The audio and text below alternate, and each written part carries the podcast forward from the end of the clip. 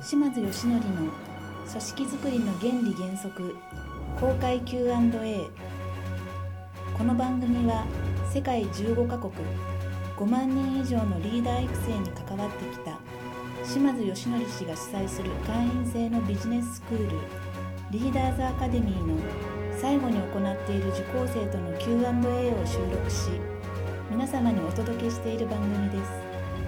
それでは本日の番組しみください。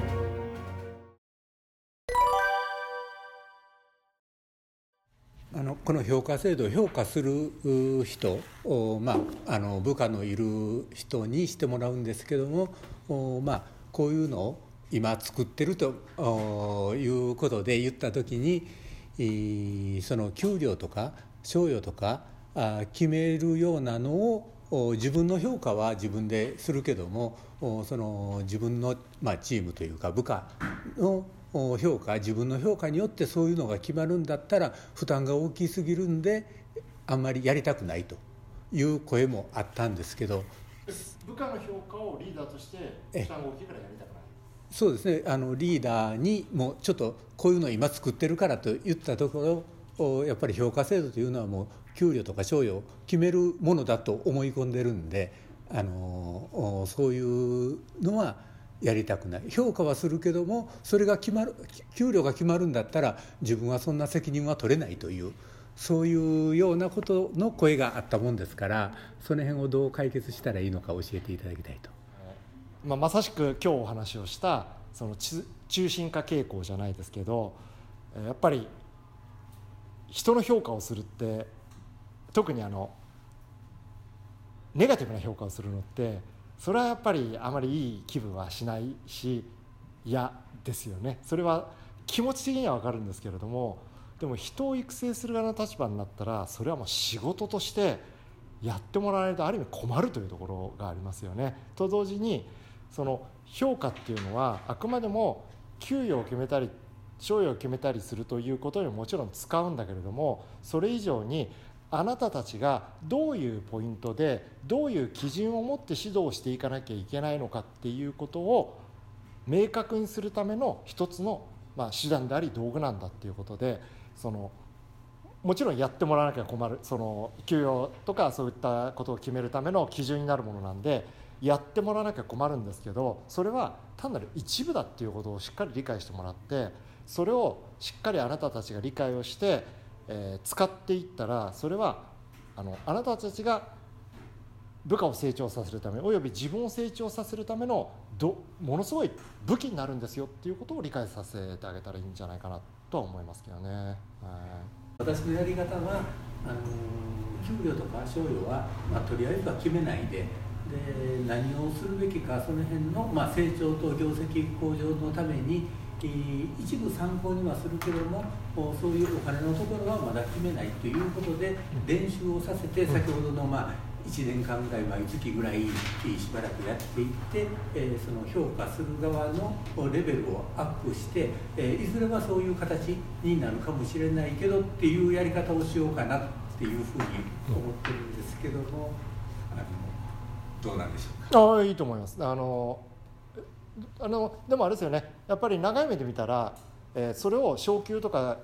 昇格とか公認降格とかに反映はしないんですけど、でも最後まで評価はするっていうことはやって運用していった方が後々はいいかもしれないですよね。はい、あの何年か2年後か3年後、はい、みんなが慣れてきたら、はい、それの評価で昇給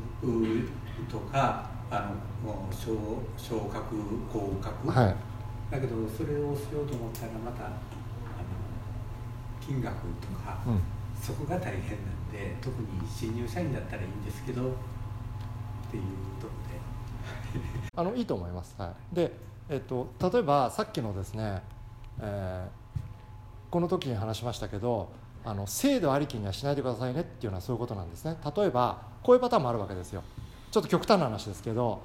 えー、どうしてもこの新規のプロジェクトを立ち上げるにあたって、えー、A さんという人にが適任なんであのうちに来てほしいと思ってると。ちょっとヘッドハンティング的にですね。ところがその彼は、まあ、例えばですけどね、えーと、年収2000万もらってると。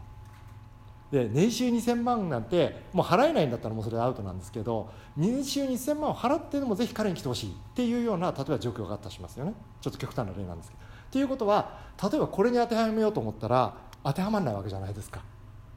じゃあその人は雇えないのって言ったらそれっておかしな話になるっていうことですね。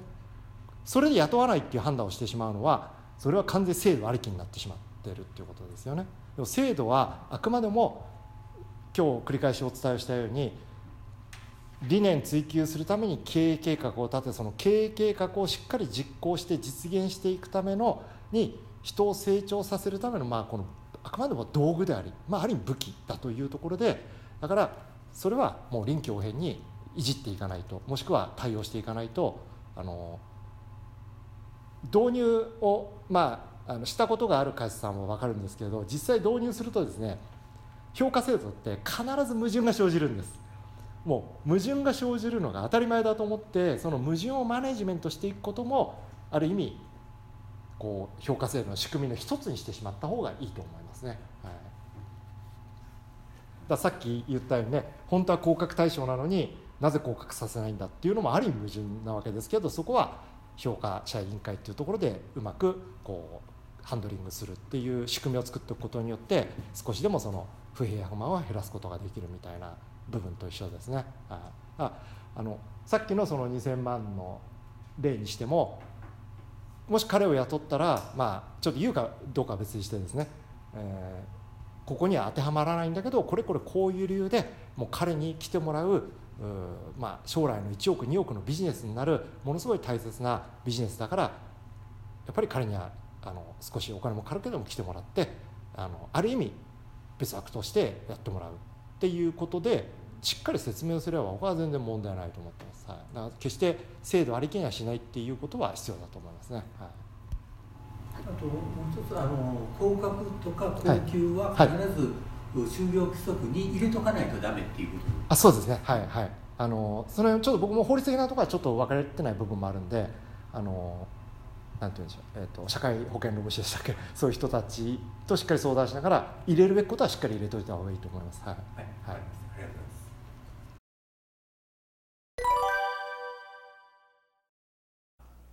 本番組の「特別プレゼント」というタイトルの中である非売品の皆様のお役に立つツールや情報を特別プレゼントという形で皆様にお届けさせていただいております。